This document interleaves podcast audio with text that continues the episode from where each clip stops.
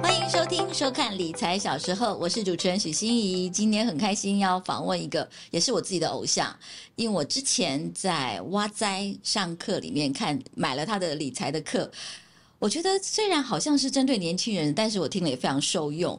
所以今天要为大家访问的就是我们的小资理财教主郭立芳老师。立芳老师好，Hello，欣怡好，还有各位听众朋友、观众朋友，大家好。好，今天有没有上我们的节目？觉得很轻松？有啊，因为谈小时候，我最喜欢。缅怀过去，这样讲好像有点年纪的感觉。没有没有，其实我们的小时候很好笑。我们小时候有很多意义。第一个就是我们其实大家觉得理财这件事情上大家都很幼稚，嗯，所以就是小时候我们都要回到原来的那个心情，重新来学习财务跟金融这件事情跟我们人生的关系。对，好，今天来我们呃之前有共同朋友，我们就先来一个快问快答。哦，因为在挖在上课的时候，你我感觉你好像其实是。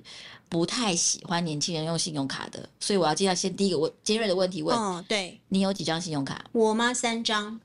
哎，你有信用卡？我以为你没有。我有啊，我有。嗯、我学会驾驭之后，但是我的信用卡比较特别。我除了一张额度五十几万之外，我另外两张，一张额度两万，一张额度三万。所以我即使有有两万的信用卡吗？有有有，真的吗？对，你可以跟银行 打电话说，我要降低我的额度，降到多少？但我试过了，一万没办法，一万不行，最低是两万。两万，好，两万的信用卡要做什么？做什么？哈，好，我们现在是不是常常会网购？对对，那网购我们其实常常就是说啊，我就是一天到晚去便利商店领货，对不对？我我用这么低，我就是这张信用卡，我专门拿来做网购。好，所以因为它的额度不高，啊、也就可以限制我每一个月网购的金额没有办法超过超支。这是第一种我管理自己的方法，你说服我了我好像应该搞一招。好哦，那第二个是什么？其实是站在所谓的金融安全的考量。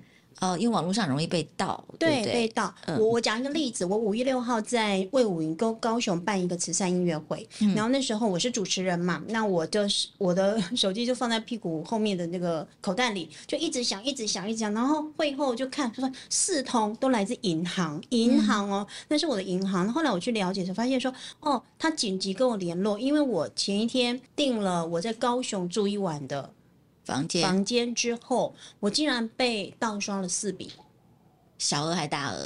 啊、呃，每一笔都四千多块。那银行会起疑，就因为。我每一笔都同样的金额，都四，比方说是四三二零四三，然后连续四笔，他们才觉得可疑。如果一笔他不觉得可疑，嗯，哦，所以后来我才紧急去处理。但我就回回想，那我当初就前几天有一哪些可疑的消费，我觉得唯一大概就是那个，还有另外一个可能就是我因为那时候要去日本出差，嗯、所以我就上网哦，就买了一个就是日本的网卡。那大概就是这两个可能，所以我其实都尽可能的少在网络上去做需要刷到信用卡的这个相关的消费。我为了就是要对那个网站有一定的信任，他们的安全的这些事情有一定的信任。那为了这个避免之后，万一我被盗刷，其实我的风险就是两万以内。嗯，对，所以我是用这样子来控管这个金融的风险。好，所以还是有一张五十几万的。对，嗯嗯，那一张就是那一张就是用我平常的一些相关的消费，比方说我呢，如果。嗯，五月是不是要缴那个所得税？所得税，所得税我一定用分期付款，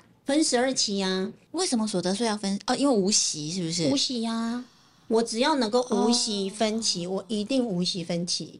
我不，我可以下个月再付，我绝对不会这个月再付。我觉得你会是银行讨厌的人呢、欸。当然啦、啊，不会不会。我在银行往来，我有很多的资产是跟银行往来的，不管是买基金或买什么的，所以他们不会讨厌我的。我相信以我个人的信用状况，如果我今天要去跟银行贷款，也是会很好的利率。好，刚问到信用卡的问题，其实，在我们的那个破冰的 list 里面，还有一个，也很好奇，就是。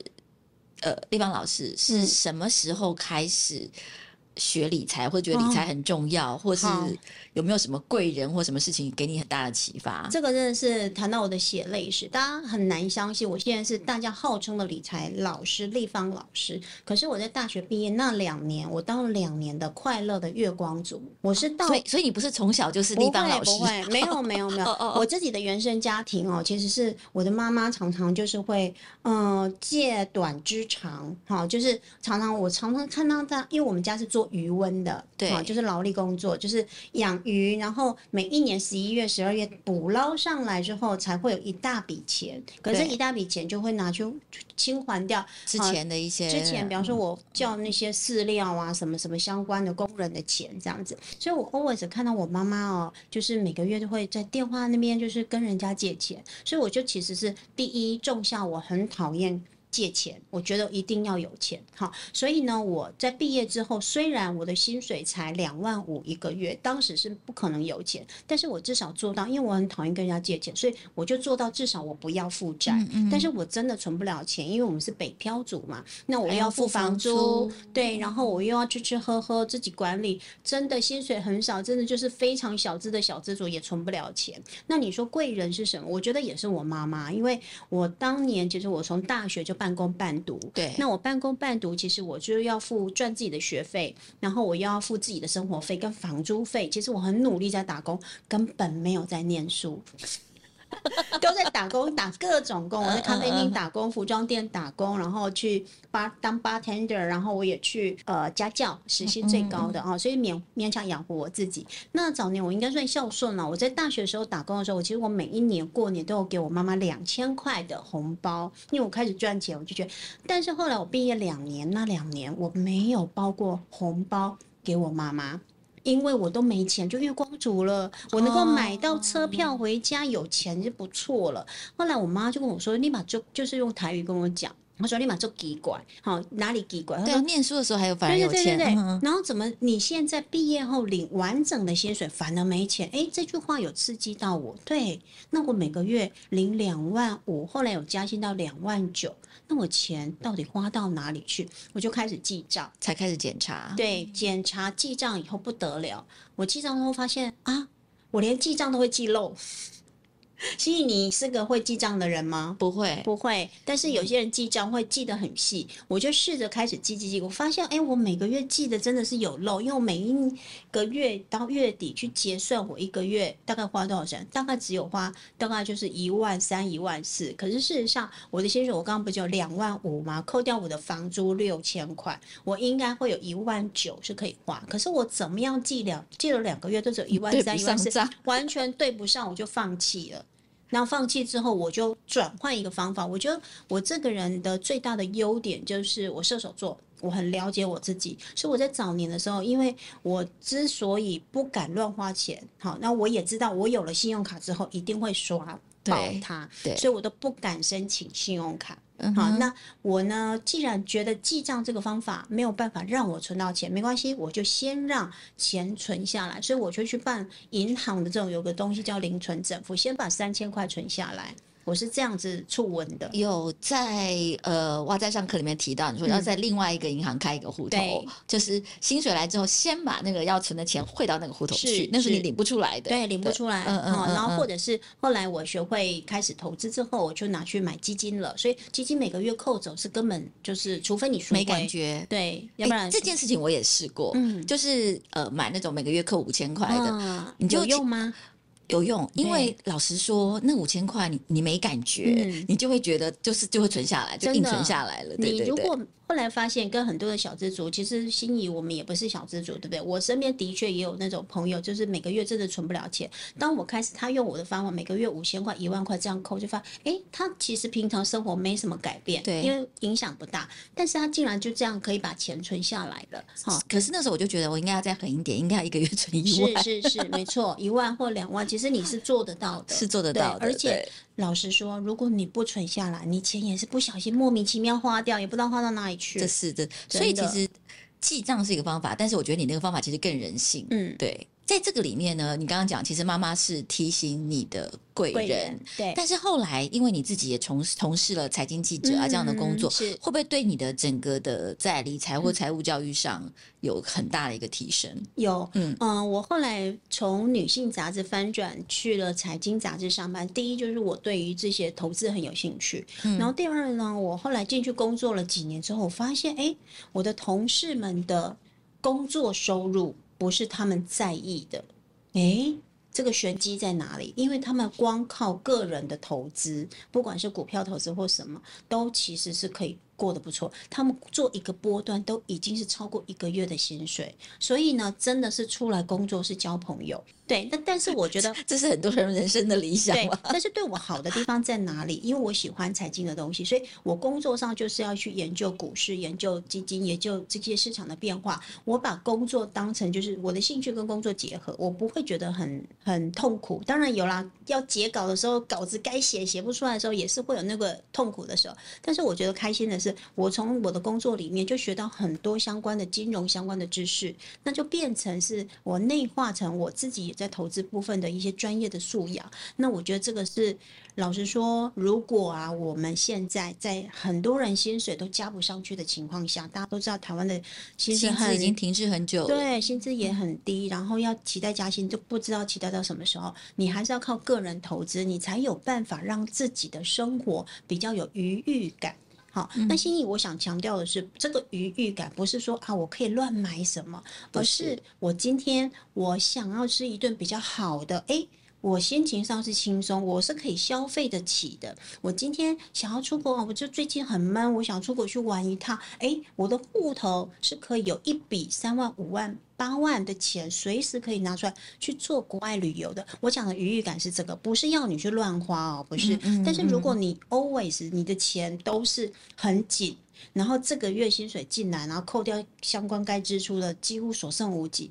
我觉得这样子生活是没有愉悦感的，嗯、你生活只会充满了压力。呃，就是金钱跟幸福感的那个关联性，嗯、对，不一定是最有钱的人最幸福。其实好像这个愉悦感，其实跟幸福感反而是更连接的。对，没错。嗯嗯、对、嗯、我常常会被问到哦，就是说，哎，丽芳，你要存多少退休金才够？然后怎样怎样？那我常会被人家咨询到这个问题。对，但是这个问题我也想问。对，嗯、老实说哦，其实今天退休不是你今天存一千万，你存两千万，存三千万，这些数字都只是数字。但是你心里觉得舒服的数字，跟你真的觉得够的数字是什么？很多人其实是不知道的，所以这才会发生。诶，我觉得我要赚到一千万，可是这些人你发现，当他汲汲营营赚到了一千万之后，他并没有因此放弃或放下，他反而觉得说一千万不够，我要再赚到两千万，我要再赚到一千五百万。那你的人生 always 永远都在追逐这些数字，是没有没有办法去有一个快乐的人生的。我以为一千万不够，赚一千五百万是因为通膨的关系，不是？你觉得是心理因素？心理因素。那有时候我常会回来，就是说，哎，你要去看你未来每一个月哈，你你有些东西，因为退休其实不是只有牵涉到钱，其实健康是更重要的。对，你理解我的意思吗？对，好，我我常常跟人家说哦，我要存多少钱？其实我计算机按一按就出来了。比方说，我一个月存三万，我存一年就三十六万。那我如果我有五趴的报酬率，八趴的报酬率，算出来一年后、三年后、五年后变多少钱？这些都是所谓的试算软体帮你可以算得出来，算得出来。对，嗯。可是你退休后，你唯一没有办法算的就是估算哦，那我的身体状况，那个时候五十五岁的时候，六十岁的时候，六十五岁的时候，身体状况会是怎么样？你万一这个身体的健康状况不是很好，你生一场病，因为你怎么样，这些都会侵蚀掉你的退休准备嘛？那、哦、那个是很大一块，很大一块。所以虽然台湾的健康健健、呃、医疗已经非常好，但是这还是很大一块。对，对，所以再往回来推，那我现在要做什么事？你是不是相关的有一些医疗的保障，你都已经先规划好了，预防未来嘛？那很多时候大家都说啊，我买那么多保险要干嘛？对，买保险绝对没有人希望。要用到它，领到这个理赔，对吧？但是它就是买一个心安，所以当万一老了以后，哎，出现一些健康的状况，起码在我当初以前规划这些相关的医疗的风险啊、医疗的准备的时候，可以去做 cover，就不会侵害到我原来存的那一千万或一千五百万。好，那万一侵害到这个部分，因为其实卫福部有一个统计，嗯，呃，台湾癌症是很大家就是台湾人很常罹癌，每三个人就一个，嗯、对不对？嗯、好，那平均罹患癌症从发现到治疗痊愈，平均卫福部的统计大概就是两百万。一种癌症两百万，嗯、那换句话说，万一不幸罹癌之后，这个你治疗这个过程中，这不是不是标靶治疗那种，就是一般的治疗，一般的治疗不是特殊治疗。对，嗯、那两百万，那会不会侵蚀到你的退休准备？我觉得这个就是大家可以去思考的一个方向。刚刚讲到保险这件事情，其实保险、嗯、有些人不是把它放在理财规划里面，嗯、那你在你的你刚刚那个论述里面，其实是的，而且你的保险大概要占多少的比例？好，呃，讲到保险，我一直觉得说我我自己有创一个所谓的理财金字塔的理论，金字塔就是分三层嘛，嗯嗯嗯三层。那第一层呢，第一层就是说我常常在外面谈所谓的退休规划，那谈退休规划绝对不是只有存钱，第一层的东西我觉得一定要做好。第一层是什么？就是我的这些相关的风险规划是不是已经做好了？风险规划其实主主要是保险，主要是保险的部分好。那第二层的部分才是去做我。退休的这个所谓的资金的储备，比方说我会有 ETF，我会有股票，我会有配息的相关的基金，好、嗯嗯，那这些甚甚至有分红保单，这样我以后我可以就是领到一百一十岁的这种，好，那都是有一些相关的。一百一十岁，大家听到了吗？对，真的是教主，不不不不不，不是教主，而是我必须心仪。你知道我们现在台湾人平均余命是几岁？七十几？没有，八十岁。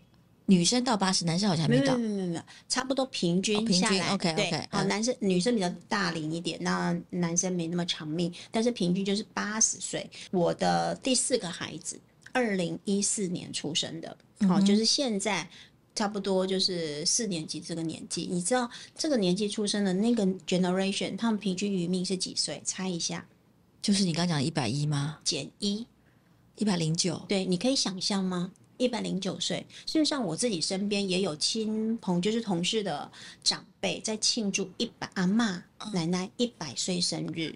嗯，那我想你们可能听众朋友也应该身边也有一些长辈是活到九十几岁都有的。觉得我要回去存钱。对对对，那我要讲的是，真的不是一个残，这这个是残酷的未来。嗯，我们绝对会活得比我们想象中的长命。嗯。那所以说，以前我就觉得啊，我活到八十岁就够，我钱存可以用到八十岁就够了。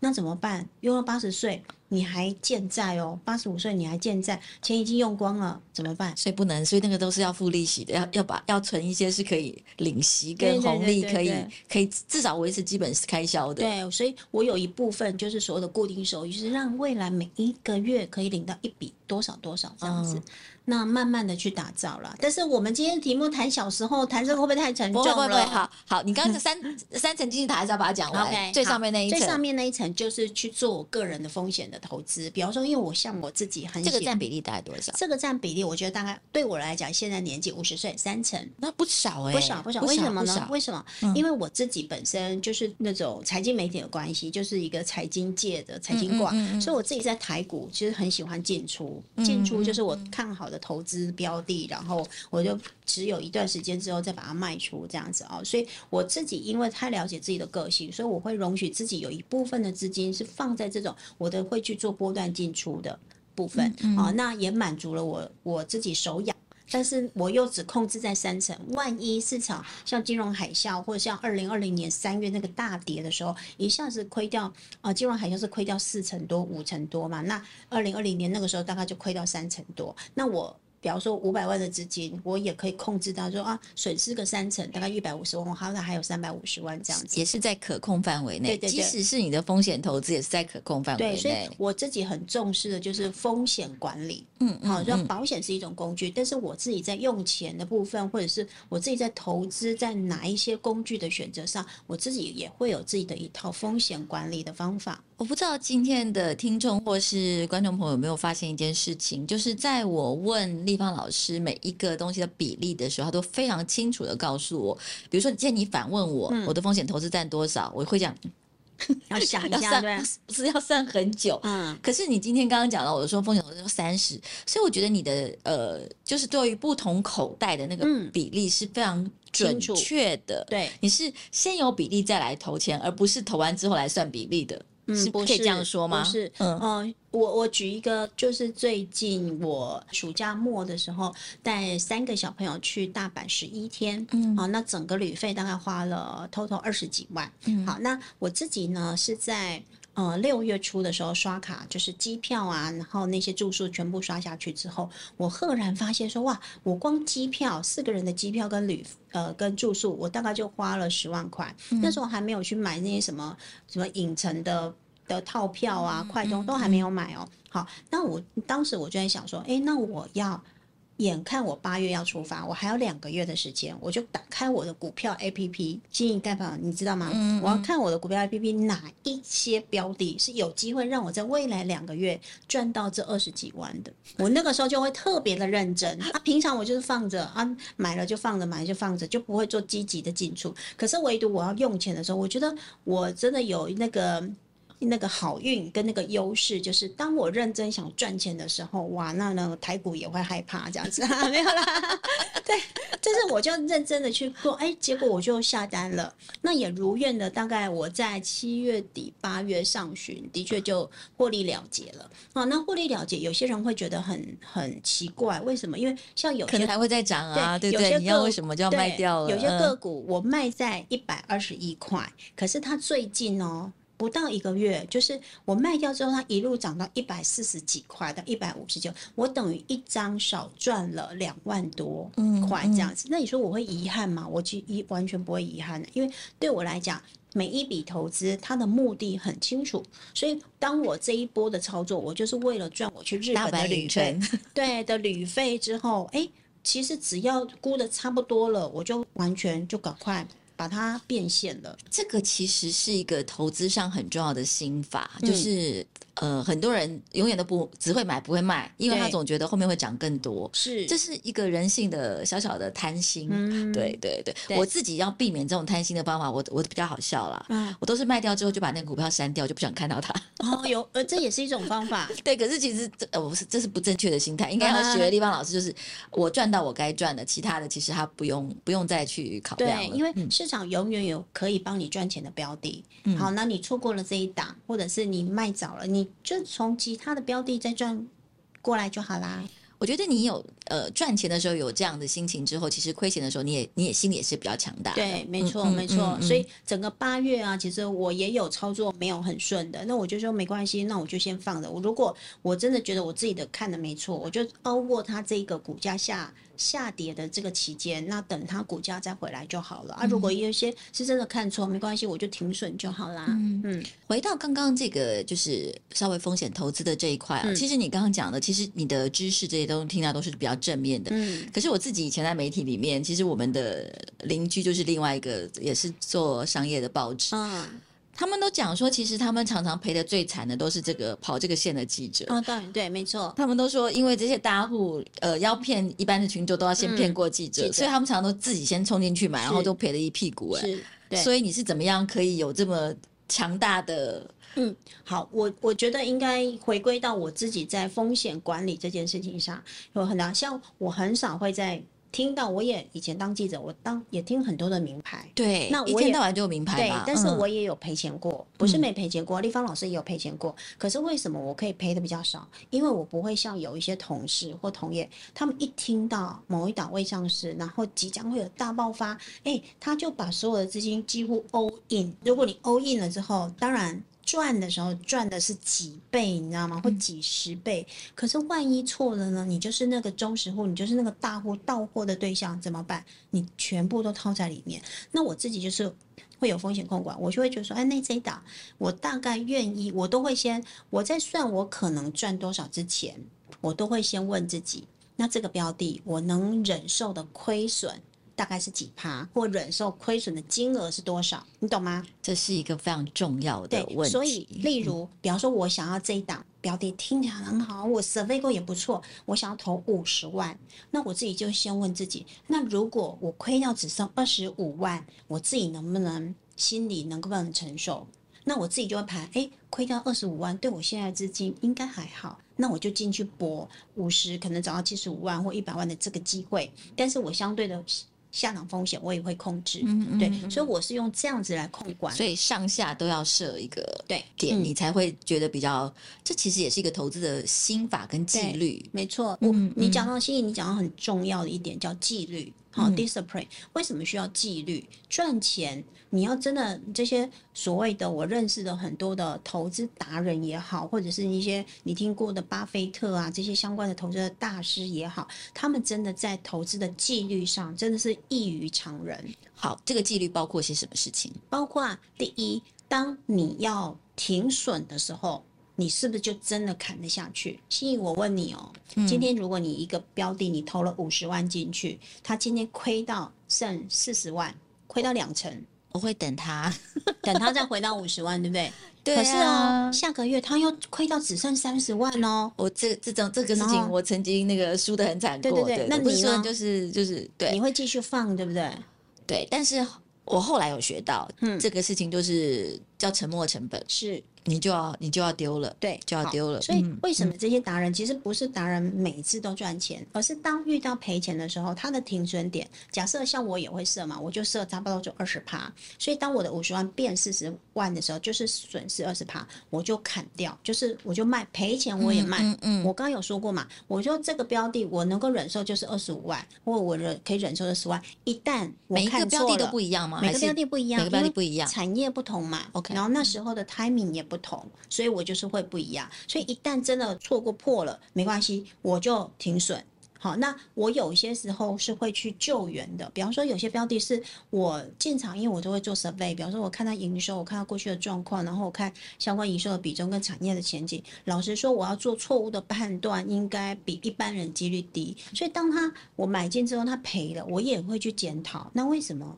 跟我当初预期的不一样，不是正常的因素。对，那如果说这个市场的干扰因素是可能短期的，不是这个产业变了，或这个公司体质变差了，我反而会在它跌下来的时候，我再加码买它。好，你刚刚讲到就是这种买了跌跌了以后再补的，对，这其实很多人反而是一个致命的错误。哎，我也有愿意停损的。我也有愿意补的，那愿意补的前提是什么？我之前做了设备，它就已经是我觉得不错的标的。那如果我在判断过说，诶，它影响它股价这一波下来，就是一个短期的因素而已。好，那可能半年后就可能会柳暗花明，或者基本上的公司是赚钱的，是体质是好的，对，不是那种乱 buffer 的东西。对，没错。像最近大家都可能知道，今年以来 AI 涨非常的多，一档就是获利已经是六十几趴了，但是我在。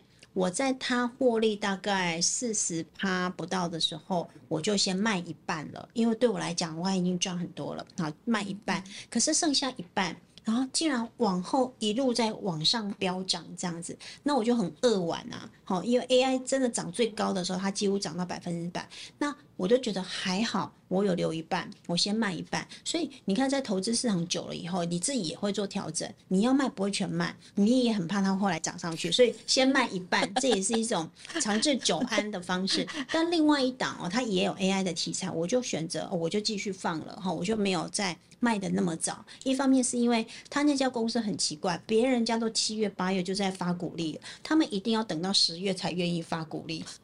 比较晚，哦，所以你要等鼓励。对对对，我要等股利的，哦，我要等鼓励领到，我才愿意要处处理它。我好像有点知道是哪一家。哦，没有没有没有。好，呃，另外啊，我还有一个现在的现象，想要问丽芳老师，就是说。嗯我我后来发现，现在其实很多呃小资族很年轻，三十岁以下的人，嗯，甚至他们在投资上面非是非常 aggressive 的，非常激进的，包括可能当冲、呃、当冲，甚至直接玩期货，对对对，这些事情，嗯，你的想法呢？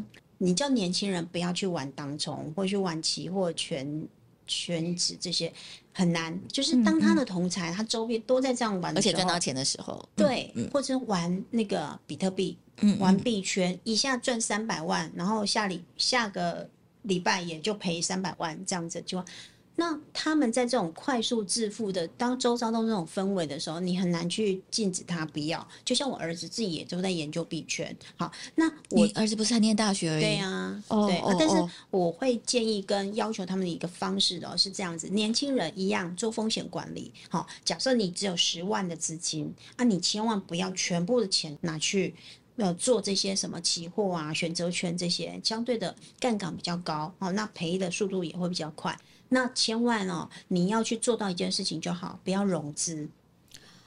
对啊，不要借钱，不要借钱，投资，不要用不要用卡债，不要用信贷，不要融资来做这件事。你手上十万赔光就赔光，没关系，你还年轻有体力，对不对？你可以卖新鲜的肝，你的主业要可以赚钱。对对对对，那你要开始慢慢再存嘛。对啊，但是这个就是风险，就是控管的比例。那如果相对你已经是像呃一定的，你已经结了婚，那你有小孩妻小要顾的话，这种比较是大龄一点，三十几岁的这种也不能算年轻人了哦。嗯嗯，那我会建议就是说，你真的是不要超过五十 percent。你比方说你有一百万，那你就顶多顶多五十万去做这种很高风险、高波段、高波动的。那剩下五十万，你还是老老实实的去买一些比较好的 ETF 啊。哎，现在有些 ETF，老实说，它配息率也很好。然后也蛮稳定的。今年的 ETF 好红哦，有好多甚至二三十趴的都有。对，不止不止，最好的有四十趴，哈，就是高股息的 ETF 这样子。然后我也蛮推荐，就是一些人就是去买这种高息的 ETF，我又有有配息，然后我在股这个 ETF 的净值有一些获利的空间。嗯嗯。